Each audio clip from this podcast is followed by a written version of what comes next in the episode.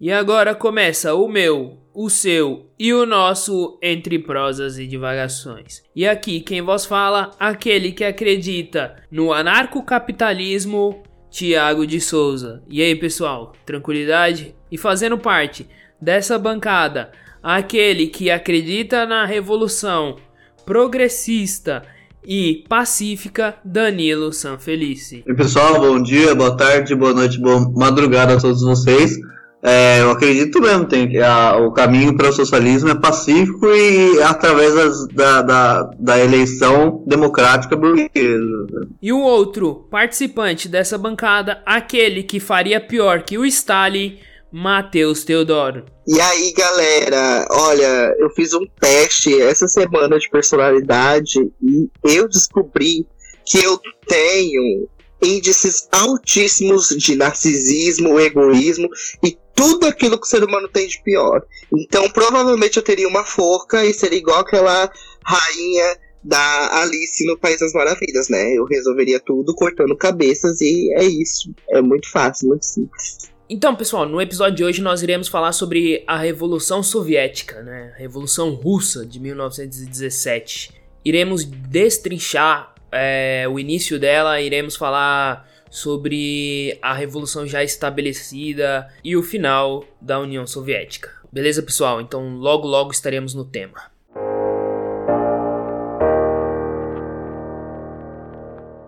Então, pessoal, é, já adentrando o tema, nós iremos iniciar pela principal revolução socialista, né, que é a, a Revolução Russa. Mas antes de já chegarmos à, à Revolução Russa, a gente tem que lembrar o que, que era a Rússia antes da Revolução, né? Era um país extremamente ligado a, a, uma questão agrária, ao campo, né? Tanto que em 1860, né?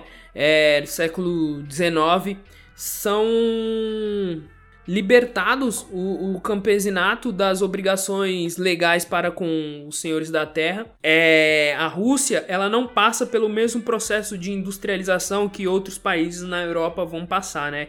Como a Inglaterra, a França, a Alemanha. Então, os meios para se produzir na Rússia eram extremamente agrários. É, e aí Outro processo que vai ocorrer na Rússia é o aumento populacional do campesinato. E esse campesinato precisa comer. Só que os meios para se produzir comida na Rússia eram extremamente, como eu já falei, é, arcaicos. Então, essa população tende a ir para os centros urbanos que eram pequenos nesse momento do século é, 19 então, até leis são implementadas pelo Alexandre II, o czar naquele momento, para que esse campesinato não saísse é, do campo e fosse para cidades, porque seria prejudicial para o governo ter uma massa de trabalhadores desocupados na, nas cidades. Uh, a Rússia, nesse momento, é, a segunda metade do século XIX, ela, como o Tiago disse, ela, é, ela era uma, uma sociedade agrária, profundamente agrária, e saindo de um, um feudalismo profundo, né? Ah, embora não tenha passado por um processo é, de desenvolvimento do capitalismo como outros países da Europa passou, nesse momento, essa convulsão social que o Tiago descreveu, com a população, o aumento da, da, da densidade populacional, né, o aumento da população é, agrária, o que causava, obviamente, fome, desempregados e tudo mais, é, fez, obrigou com que o, o Kizar é, é, fizesse uma série de medidas para tentar atenuar isso. Só que uma dessas medidas, além das que o Thiago falou, uma dessas medidas foi uh, tentar acabar com. acabar não, mas diminuir os privilégios daquela, daquela nobreza que, que, que ao lado do, do governava o país. Assim como acontecia na, no antigo regime da Europa Ocidental. Ah, e então, obviamente, que é uma medida como essa faz com que essa aristocracia é, fique muito desgostosa, né? Então, esse, o momento que, que culminou na morte do Alexandre II é essa Rússia que está, por um lado, com um aumento é, populacional gigantesco, com muita fome, que, que é um, que é um, um quadro muito parecido com, com o declínio do antigo regime em vários países europeus com a diferença que na, na Rússia, nesse momento, não, não havia uma classe burguesa forte o suficiente para fazer o que aconteceu na França, na Inglaterra, na Holanda, por exemplo, nos Estados Unidos, é, que é para fazer aquela, aquela revolução burguesa, para tomar o poder e, e, iniciar o capitalismo. Porém, por outro, por outro lado, tanto o Alexandre II, de uma forma muito pequena, mas posteriormente o Alexandre III, e, e ainda no fim do, do século, o, o Nicolau II, acho, o, o Nicolau, eles, eles começaram a desenvolver uma, uma industrialização, mesmo que se comparado com, com as revoluções burguesas de outros países, ainda muito pequena. Mas então é, existia naquele momento essa dualidade, né? Uma aristocracia decadente, uma, uma burguesia que, que, embora existisse, era muito pequena e, e, e, fraca, né? Não era uma burguesia forte o suficiente para assumir o controle, como aconteceu nos demais países capitalistas. E, ao contrapartida, uma imensa quantidade de, de camponeses muito desgostosos com, com, a, com a sociedade e uma crescente é, classe proletária, que é ainda pequena em, em, comparação ao que é um país capitalista de fato, mas ainda assim crescente, importante posteriormente. Essa nobreza ela começa a ficar desgostosa, né, com, com as medidas que o que o Kizar vai tomar. Só que não só ela, né? Nós temos outros grupos ali na, no século XIX que vão se formando esses grupos são mais ligados a, a, a, uma elite urbana, né? Não, não, era uma, uma burguesia de fato, assim. Que tinha uma ideia de socialismo agrário, né? E, eles acreditavam num socialismo voltado para o campo, né? Vamos retornar às questões do campo. E era algo muito romântico e, e, e nada próximo do que é um socia o socialismo científico que a gente já falou aqui. E eles também tinham uma ideia de que pregando o terror, né? A gente pode até falar questão de, de um terrorismo, né? Pregando o terror, é, poderia se derrubar o, o Kizar, né? E todo o governo ali. É, eles conseguem, dentro de um atentado, matar o Alexandre II, que era o Kizar naquele momento, só que isso não faz com que o, o governo caia. E aí, eu, como o Danilo já falou, né? O Alexandre III ele vem. E aí se começa a ter uma política de maior repressão ainda, né? É, e aí nesse contexto emerge grupos marxistas é, que negavam o, o terror e, e, e, esse populismo de retorno ao campo, né? Só que esses grupos acreditavam que era necessário o desenvolvimento capitalista para a entrada ao socialismo e, e, que a industrialização ela, da Rússia ela era inevitável. O Alexandre III, como o Thiago falou, aumentou profundamente a repressão e, e o Nicolau II também. Porém, é importante ressaltar que, embora por um lado eles aumentassem, obviamente, a repressão, com medo de, de acontecer com eles o que aconteceu com Alexandre, com Alexandre II, eles, eles também começaram a abrir um pouco mais, né? Sair daquele feudalismo profundo e abrir um pouco mais para um, como se fosse um pré-capitalismo. Não era um capitalismo de fato, mas era um pré-capitalismo. Então o Nicolau II foi muito importante nesse processo porque ele, ele, ele começa a industrialização da, da Rússia, ou seja, ao mesmo tempo cria uma classe trabalhadora, especialmente em São Petersburgo e Moscou, mas também uma outra, uma outra coisa importante que o Nicolau II fez e que, que mostra essa abertura da Rússia pro, para, em direção ao capitalismo, mesmo de uma forma não revolucionária, é, o Nicolau II abre o, o, a, o império, né, a Rússia, para investimentos estrangeiros e, e, desenvolvimento da linha férrea, além, além da, da industrialização. Isso é importante porque a linha férrea é, é fundamental para o desenvolvimento do capitalismo nesse início do século XX, fim do século XIX, e o investimento é, estrangeiro para desenvolver a própria industrialização e para conectar a Rússia com o restante da Europa.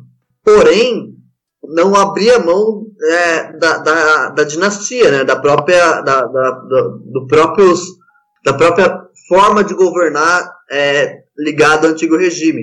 Então, embora estivesse se abrindo para o capitalismo, não era revolucionário, né? Não era aquele capitalismo que toma o negócio e começa igual foi na França, nos Estados Unidos e na Inglaterra e na Holanda também.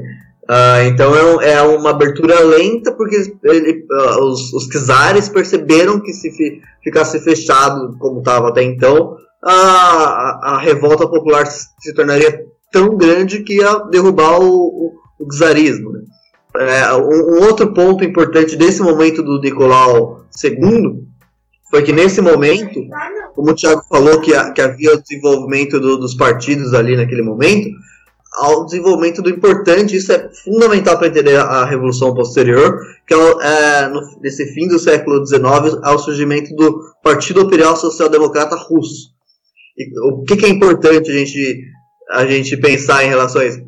Primeiro que esse partido é, é de onde surge Lenin e Trotsky, né, os, os revolucionários posteriores. E segundo, é importante notar a, a pegadinha do nome, né, que, que a, a, o nome social-democrata nesse momento, que é, o nome, é, que é o momento que surge esse termo, social-democrata nesse momento não significa o que significa hoje em dia, que é que são aqueles, aqueles grupos que defendem reformas do capitalismo para chegar ao socialismo e tudo mais, ou então pelo menos para chegar a uma sociedade mais uma justiça, justiça social. Não, social-democrata nesse momento era completamente revolucionário, completamente defendendo a luta armada e tudo mais. Assim como na, na, na Alemanha, é, nesse início do século XX, ao, desenvolvimento do Partido Social-Democrata Alemão, no qual a Rosa Luxemburgo fazia parte, que era revolucionário também.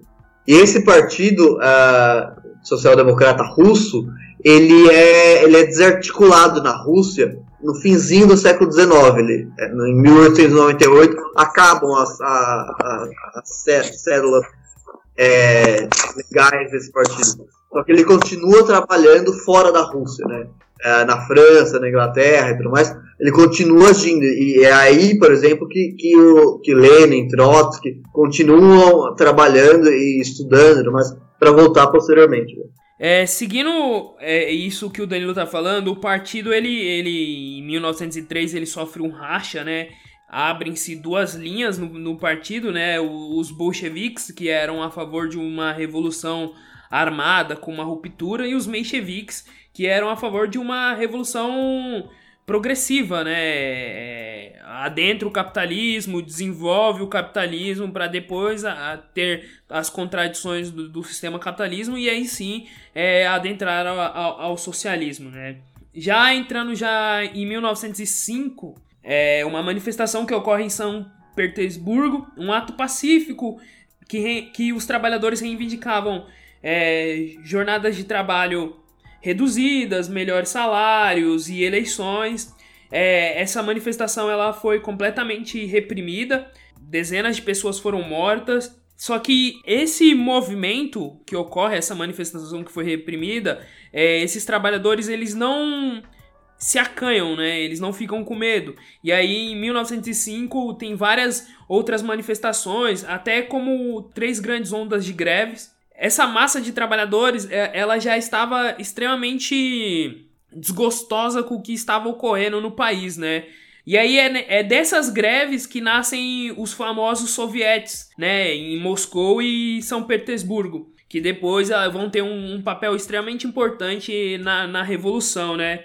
No campo também, já falando na, na questão agrária, né? É, os camponeses também reivindicam de, de várias formas é, formam organizações próprias também para reivindicar várias, várias questões. É, essas, essas organizações vão ser desmanteladas pelo, pelo Kizar a partir do momento que ele manda forças armadas para lá, pro, pro campo. Outro fato também que é muito lembrado nesse momento é, é o fato do encoraçado Poteki, que tem até um filme do Sergei Eisenstein, que é onde a própria Forças Armadas se volta contra o Kizar, né? São várias manifestações, né? Vários atos, várias, vários questionamentos que vão surgir ali no ano de 1905 que vão dando forma a, ao que vai vir ocorrer em, em 1917. Então é uma massa é, de trabalhadores são a, as próprias forças armadas, é a população do campo que está extremamente desgostosa do que está ocorrendo. Vários questionamentos são, são apontados, né? É, melhores condições de trabalho, melhores salários, eleições. Então, essas manifestações que são postas já nesse ano é o que vai dando a cara para a Revolução de 1917. 1905 tem um, fator importante, tanto quanto para a Rússia, né, no caso, tanto quanto é, 1848 teve para a França, né? Para Paris, no caso. Em 1848 teve uma tentativa de revolução, uma tentativa de revolta uh, popular, tudo mais, mas ainda não, não amadurecida, né? Então a, o governo francês conseguiu matar todo mundo, reprimir e tudo mais. Uh, mas foi, foi os estudiosos, os marxistas, inclusive o próprio Marx, fala que, que 1848 foi um ensaio para 1871 com a Comuna de Paris, quando foi, que foi quando deu certo.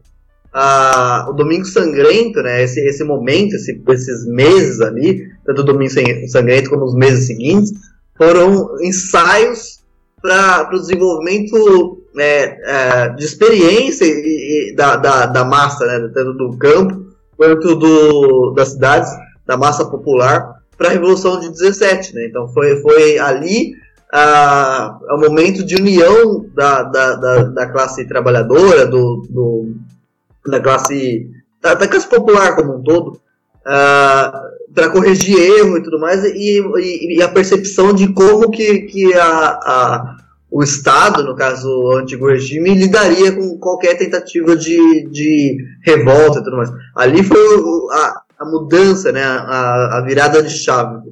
A gente também tem que lembrar que a Rússia estava em guerra com o Japão, né, é, pela Manchúria e pela Península Coreana, é, tentando ganhar esse, esses, esses territórios. É, a Rússia toma um piau bonito, assim, uma surra maravilhosa do Japão. E, e guerra é algo que é caro, né? Então a população que estava pagando por essa guerra, né?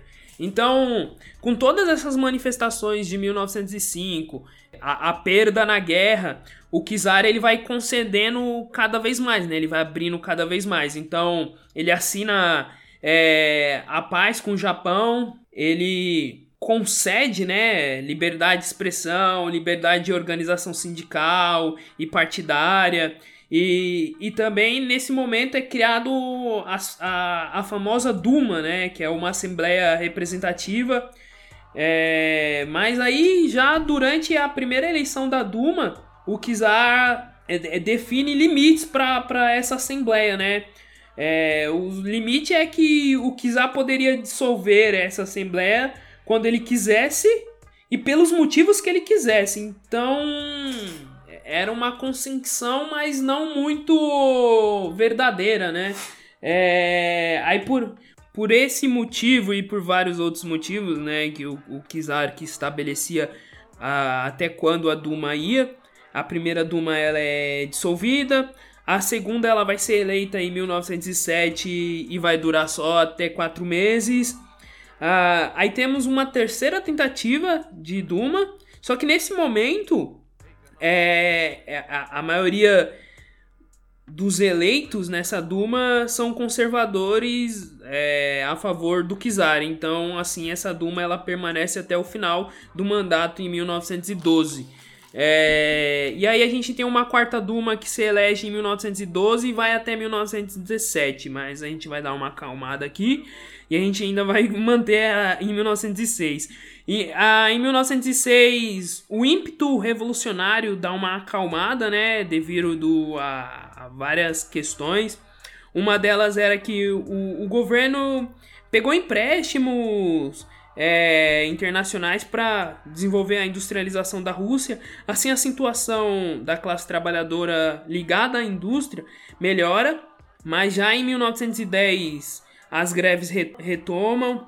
E próximo da entrada da Rússia na Primeira Guerra Mundial em 1914, é, há uma greve em São Petersburgo e essa greve que é estabelecida em São Petersburgo, é, ela é mantida por várias questões. Uma delas era o questionamento da responsabilização do, do governo em deixar os setores da industrialização da Rússia serem comandados por estrangeiros, né, por, pelo capital estrangeiro. Então, a mentalidade já desse proletariado que, que vai se formando na Rússia começa a, a se desenvolver, porque antes as principais reivindicações eram melhores condições de trabalho, é, melhores salários, diminuição da, da jornada de trabalho. Agora a reivindicação é já num campo mais amplo, de entender que se o capital estrangeiro começar a tomar conta é, da industrialização da Rússia, existem maiores complicações para essa massa de trabalhadores. Então,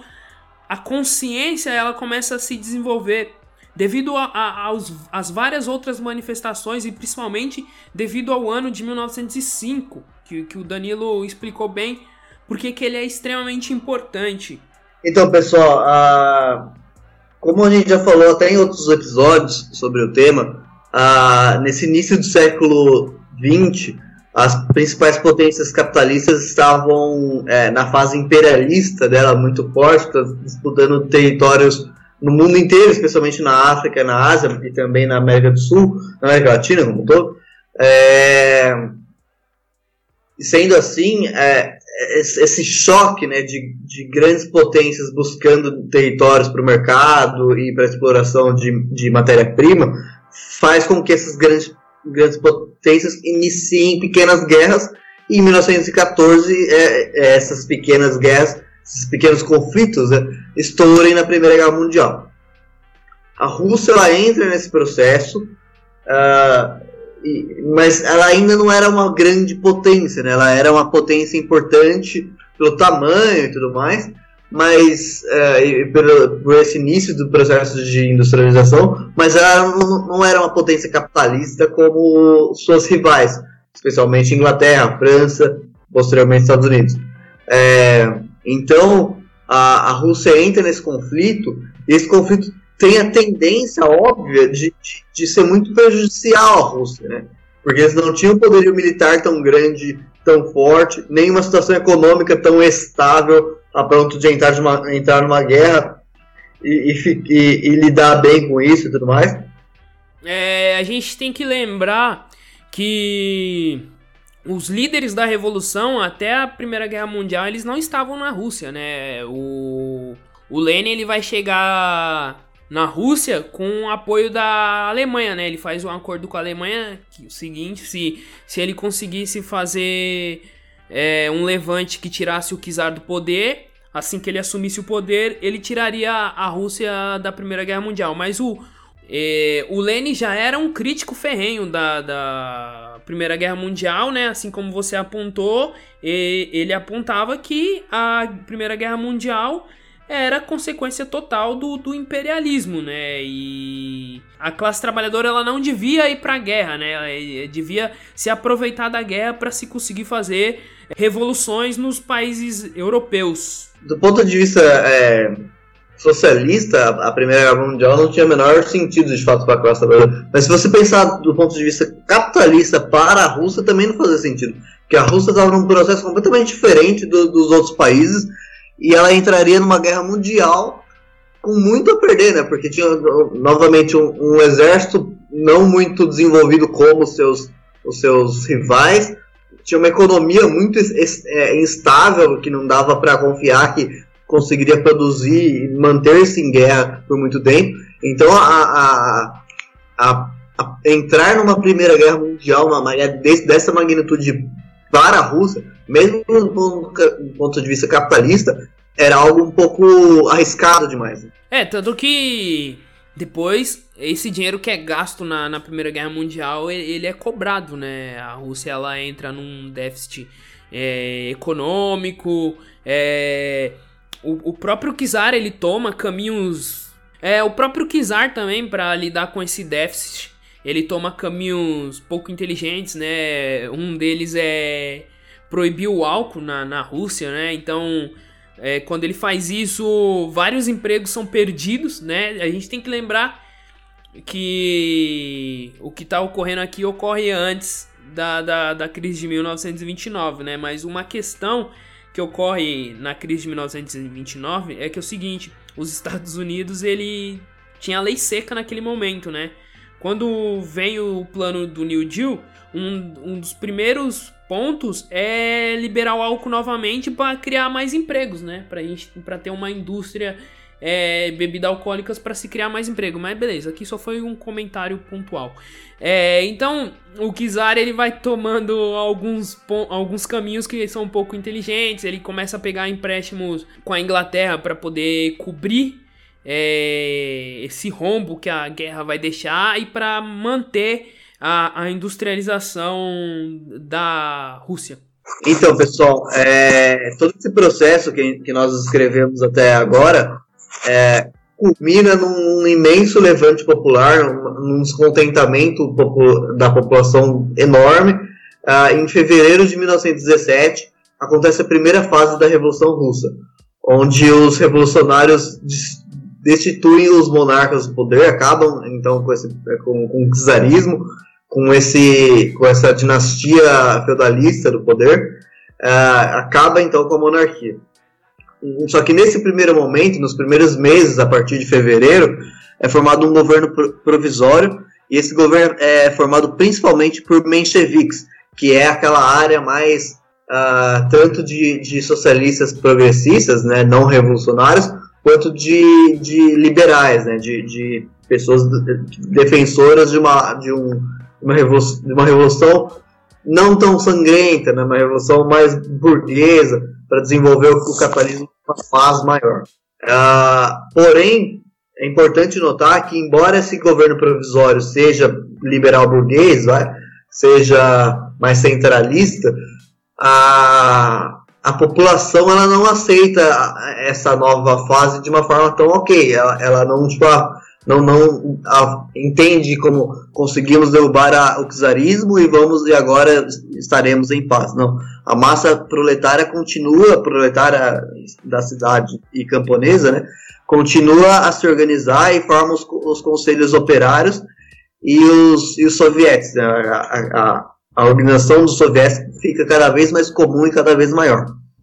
É, então é muito importante notar que a população, a grande massa populacional, ela não legitima exatamente o governo provisório. Ela aceita no primeiro momento, mas com aquela desconfiança. Né? Ela continua extremamente organizada para, caso necessário, assumir para si a, o processo revolucionário. Com isso, é, alguns meses depois, em outubro, oito meses depois, né, a, essa massa proletária, esses, esses conselhos operários e os, os pets, liderados agora assim pelos bolcheviques, especialmente na figura do, do Lenin, né, que já havia voltar para a Rússia, eles tomam o poder. Por quê? Porque aquele governo provisório, como ele tinha um caráter é, reformista e não revolucionário, eles não atenderam nem de longe os anseios populacionais.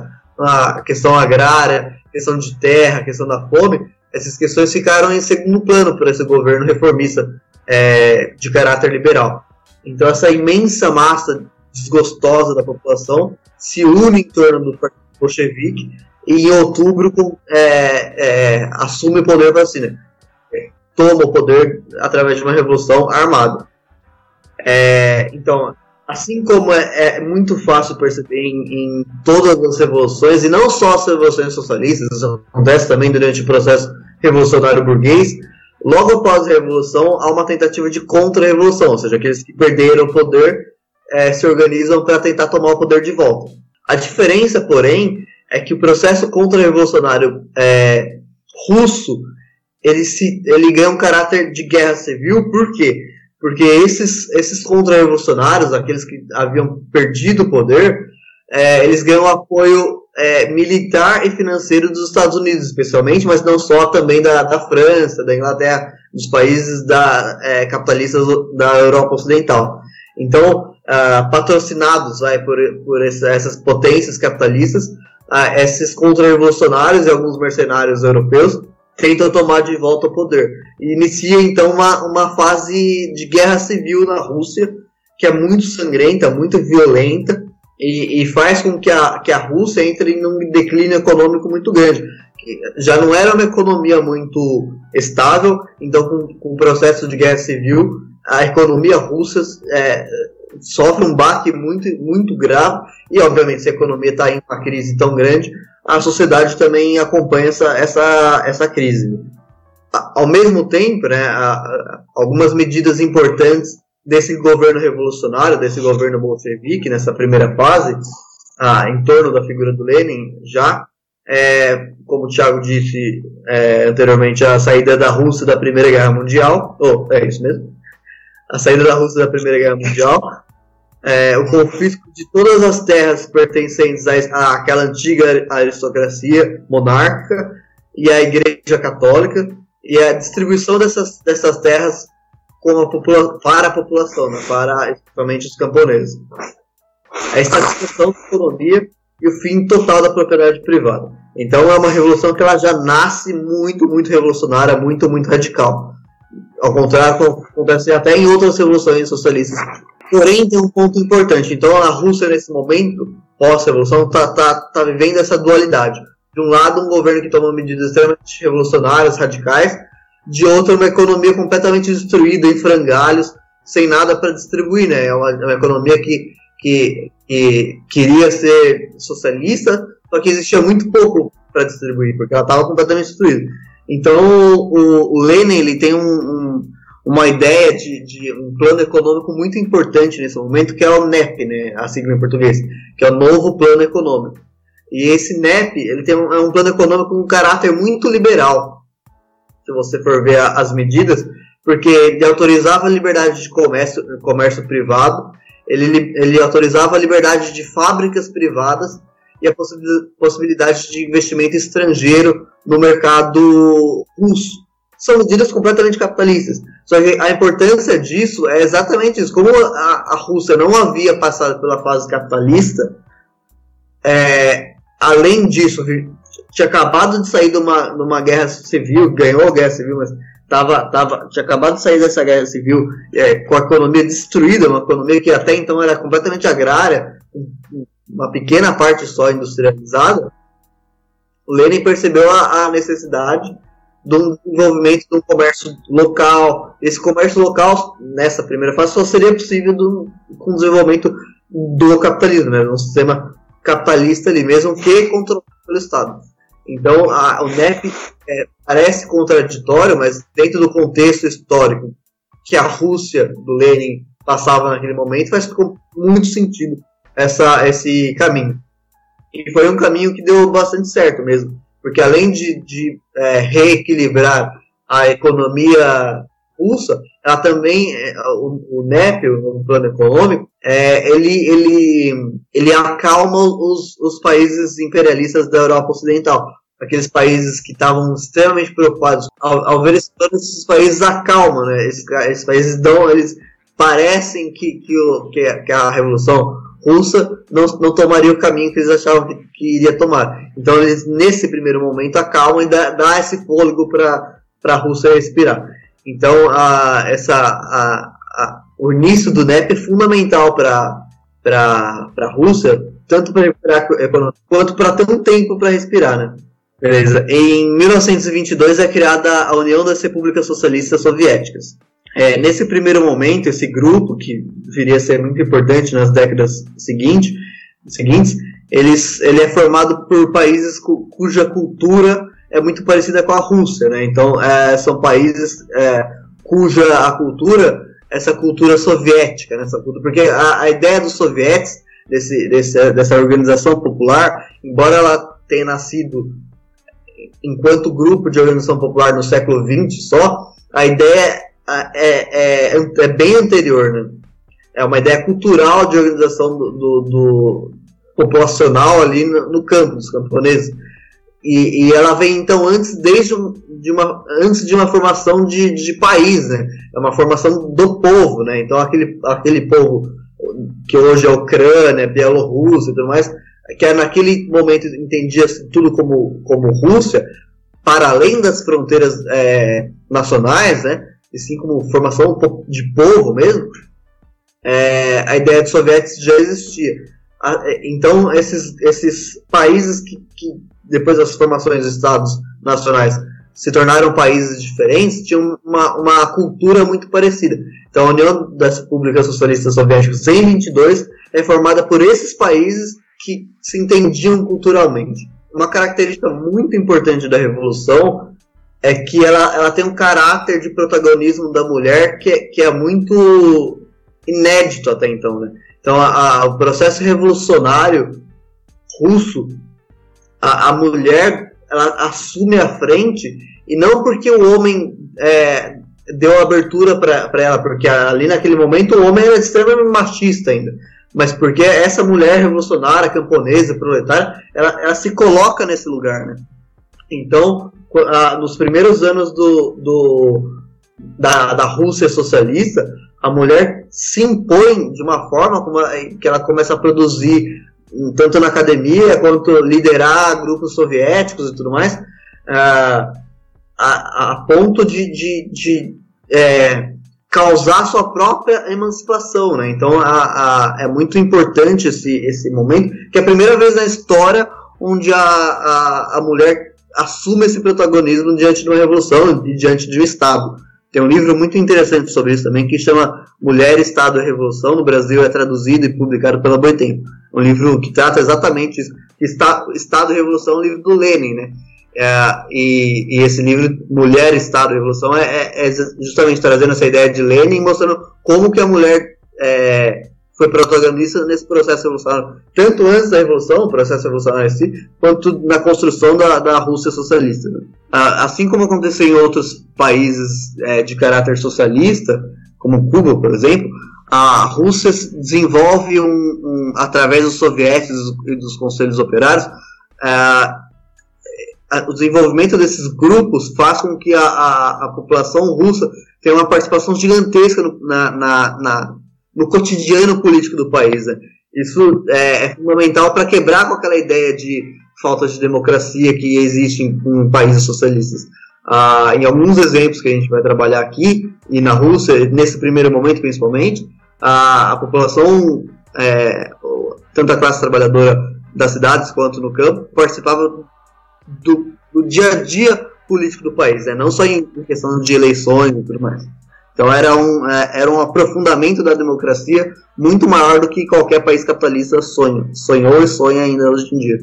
Outro momento, outra questão importantíssima ainda do, dessa Rússia socialista é, sob o governo é, do Lenin é o desenvolvimento educacional, do desenvolvimento pedagógico da, da, dessa Rússia é gigantesco. A quantidade de publicações ah, de 1917 até 1924, quando Lenin morre, é maior do que é, no campo educacional, né? É maior do que de 24 até o fim da, da Revolução, ou seja, é o momento onde a, a essa Rússia socialista tem um, um desenvolvimento intelectual de participação popular né, desse desenvolvimento gigantesco, algo que não foi é, ao longo de, de, toda a história do, do, socialismo até hoje não foi sequer é, igualado, né? então é, é, algo muito pioneiro, muito importante.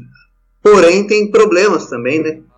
Ah, um problema bem sério da, desse desse momento da, da Rússia sob Lenin, digamos assim, é a centralização do poder. Né? A própria criação da União Soviética em 22 faz com que, que sejam criados é, grupos soviéticos é, em cada entre aspas, cada um desses países, da, da, países soviéticos. Só que Moscou era o principal, né? Então todos esses países respondiam a Moscou. Isso, isso ingessa um pouco a, o debate político e a própria prática política, né? Porque se, se, se tem um, um grupo liderando tudo e, e, os demais têm que, embora possam debater, mas no fim das contas têm que obedecer esse, esse, esse grupo central, é, é um pouco contraditório com o pensamento marxista, né? De, de debate pleno e, e, e, e amplo de, de, todo mundo, né? de toda a sociedade, de todas as sociedades. Então essa, essa centralização especialmente em Moscou, causa, é, causa um, um, problema muito grave, na minha opinião, que é, que é o, o como eu estava debatendo com o Thiago recentemente, colocar muito poder num lugar só, né? E, e, e é uma coisa que ingessa, porque se, o, se os outros não podem é, contrapor esse poder, há uma grande chance de, desculpa o, o termo, de dar merda, né? de, desse, desse, dessa, desse poder centralizado é, reivindicar para si a, a, a, revolução como um toda, né? E ignorar os, os outros centros que desenvolvem a revolução. Então, é, ali foi um erro de estratégia muito grande. E como, como vamos tratar daqui a pouco, deu merda, inclusive. É, e assim como o Danilo falou, né, em 24 o Lenin morre, né, e, e, devido aos próprios caminhos, né, que a Revolução Russa vai, vai tomando com uma maior centralização, é... que é uma revolução jovem, né, e erros são cometidos, e isso não é algo só pertencente às revoluções socialistas, né, a própria Revolução francesa também vai tomar caminhos que vão culminar em Napoleão Bonaparte. É um próprio caminho que a revolução vai tomando, né? E aí quando Lenin morre, a disputa para se tornar o, o primeiro ministro da, da União Soviética fica entre o Trotsky, que era um aliado do Lenin ali na, na revolução, e entre o Stalin, né? É, o Stalin ele, ele consegue né, assumir esse cargo de, de primeiro-ministro. O Stalin, ele, ele é lembrado, né, esse período da União Soviética é, é lembrado muito por essas questões, né, a, a burocratização do Estado, a perseguição é, tanto por capitalistas, né, dentro da Rússia, quanto por os, os próprios revolucionários que fizeram parte é, da Revolução também foram perseguidos, né? O Trotsky, ele tem que sair da Rússia e ir pro México e mesmo assim ele morre lá a mando do, do Stalin, né? É, mas com o Stalin, a, a, Revolu a União Soviética, ela se industrializa muito mais, né? É um desenvolvimento tecnológico também muito amplo começa a surgir é, no período do Stalin, né? É, as pesquisas é, espaciais, é, as próprias pesquisas armamentistas, né? É, é esse tipo de, de indústria que vai se criando no, na União Soviética, né? Nesse período com Stalin. É, o, o Stalin, o, o, Stalin, enquanto governou a Rússia, ele, ele conseguiu um desenvolvimento econômico muito grande, conseguiu é, levar para a população uma condição de vida boa, então uma condição de vida em, em boa parte da União Soviética nesse momento, com, com desenvolvimento educacional bom, com, com questão de segurança pública, saúde bom, tudo mais. Uh, então tem seus méritos, a questão da, da, corrida espacial também, tudo mais. Desenvolvimento armamentista reconhecido até hoje em dia. A Rússia hoje em dia é respeitada nos fóruns econômicos por causa do desenvolvimento é, armamentista. Né? Porque não é uma boa ideia contrariar o, Putin, né? Porque tem armas nucleares muito fortes. É, a gente tem que lembrar também, atualmente, né, a treta que existe entre Estados Unidos e Coreia do Norte, né? Os Estados Unidos ele não bate extremamente de frente com a Coreia do Norte, porque a Coreia do Norte tem armas nucleares, né? É, a arma nuclear ali na Coreia do Norte não é para destruir o mundo, né? É para se prevenir de uma suposta invasão dos Estados Unidos, né? Exatamente. Uh, então, a, a Rússia, sob o governo do Stalin, tem desenvolvimentos importantes e isso é inegável. Mas isso não quer dizer que tenha sido um bom governo. Vamos lembrar que o, Estado, que o Stalin usou da tecnologia disponível naquele momento para apagar o Trotsky da memória, né? Para apagar o Trotsky das fotos e tudo mais que é, um, que é, que é exatamente algo extremamente antimarxista, né? Algo extremamente é, repressor. Você mudar a história a seu favor, né? É, que a gente vive vende isso hoje em dia, inclusive, também.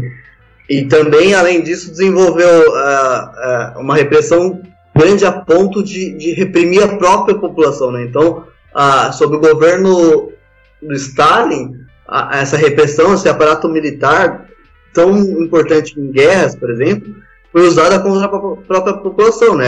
e é uma outra medida extremamente antimarxista, porque não é que você está usando é, o aparato militar para reprimir a contra-revolução, né? Que vai acontecer e é necessário reprimir mesmo.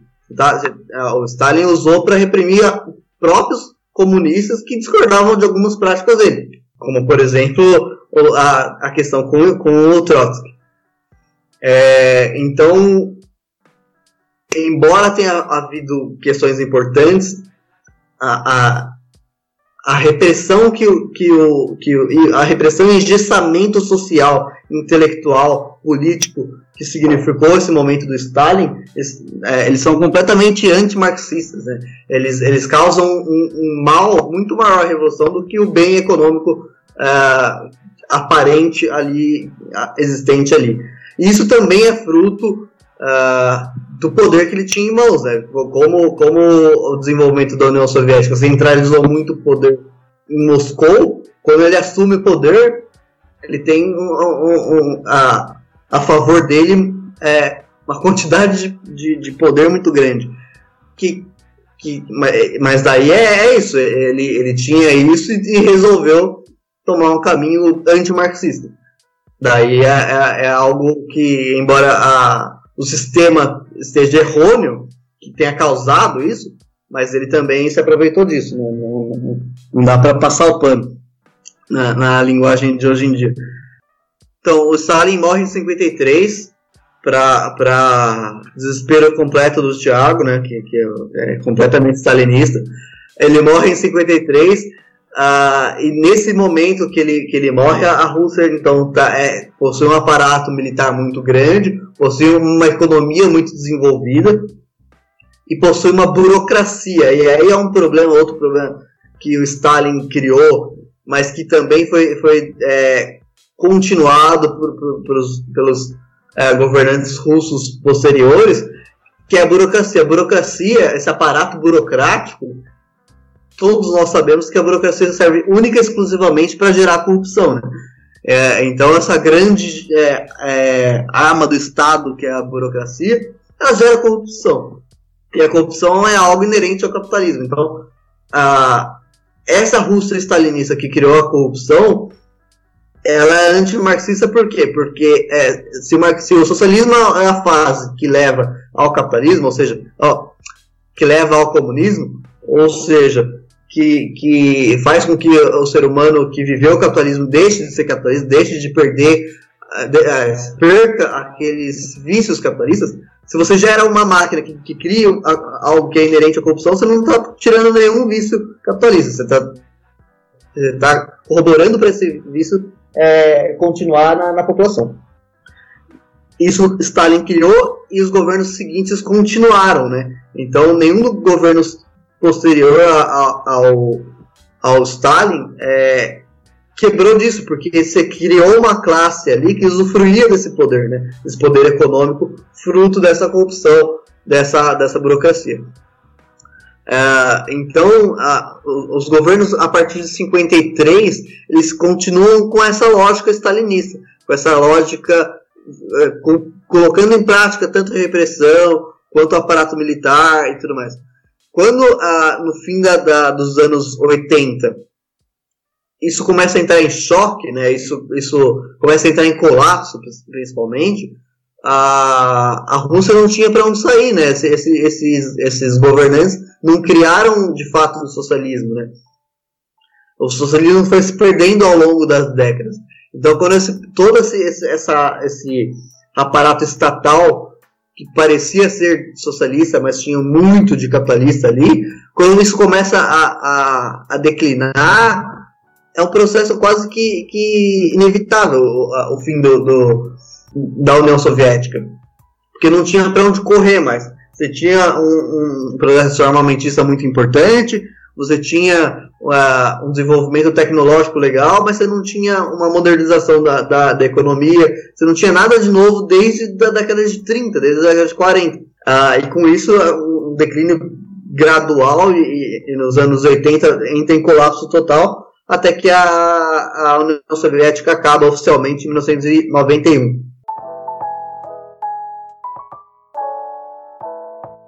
Então, pessoal, é, agora nós iremos para o momento indicações. Então, pessoal, vou iniciar aqui a minha indicação. A minha indicação é um filme chamado Adeus Lene, que é uma comédia. E eu, a sinopse do filme é o seguinte: ele é filho de uma comunista ferrenha, né? Que ela entra em coma durante ali o, o a União Soviética e, ela sai do, do coma assim que a União Soviética já acabou. E aí o filho dela tem que se virar pra ela não ter esse desgosto, né? De saber que a União Soviética acabou. É um filme muito engraçado. É, é a minha recomendação. Gosto muito desse filme. É, eu vou indicar um livro, né? Da, eu, eu, tenho que criar uma série, né? Livros que eu peguei da biblioteca do Danilo. Que os livros que eu, peguei, que eu peguei da biblioteca do Danilo não, não tá contabilizado aqui. Mas é, eu vou indicar um livro que é da editora Unesp, tá? É, e é a Revolução Sul-Africana. O Thiago pegou ele pra mim, na verdade, na biblioteca do Danilo, eu estou lendo ele. E ele vai é, falar um pouco sobre. Ele tem muita base, na verdade, né? Não é um pouco, mas ele vai falar de forma bem interessante sobre é, a Revolução é sul-africana, é, é, de uma série Revoluções do século XX. É, tem sobre revolução, revoluções africanas e outras revoluções que tiveram muita base socialista, né, para acontecer. E é um livro que eu tô lendo para ter base para quando a gente for fazer um episódio sobre a questão da África e o socialismo. E eu indico para que vocês leiam, porque talvez como é, acho que é a, a dúvida dos pretos desse, desse século, né? Às vezes a gente pode cair na ideia de que o socialismo é, marxista não contempla as questões negras, né? Não contempla a questão preta. O que não é, não faz o que não é totalmente verdade, né? Porque a realidade é que o marxismo nos dá uma base muito importante para entender o capitalismo e entender também como o capitalismo trata a questão racial. E quando a gente começa a ler mais sobre o porquê das revoluções africanas terem como base, né, como, como pontapé inicial justamente o socialismo, é, acho que é legal a gente entender os porquês e aí a gente começa a fazer as críticas e entender todo o rolê em cima disso. Então eu vou indicar esse livro, A Revolução Sul-Africana, pela editora Unesp, tá? Leiam, por favor, e parem de falar merda na internet. Eu vou indicar A Mulher Estado Revolução, que eu falei na minha frase, na, na minha fala. É, no Brasil ele é, ele é traduzido pela editora Boitempo e, e trata da, do protagonismo da mulher na Revolução Russa especialmente no momento de tomada do poder e nos anos do, do, do início da Revolução ali, do, sob o governo Lenin. Então eu acho que é isso aí, pessoal. É, sigam a gente nas redes sociais, sigam a gente no Spotify e até mais. Tchau, gente. Tchau.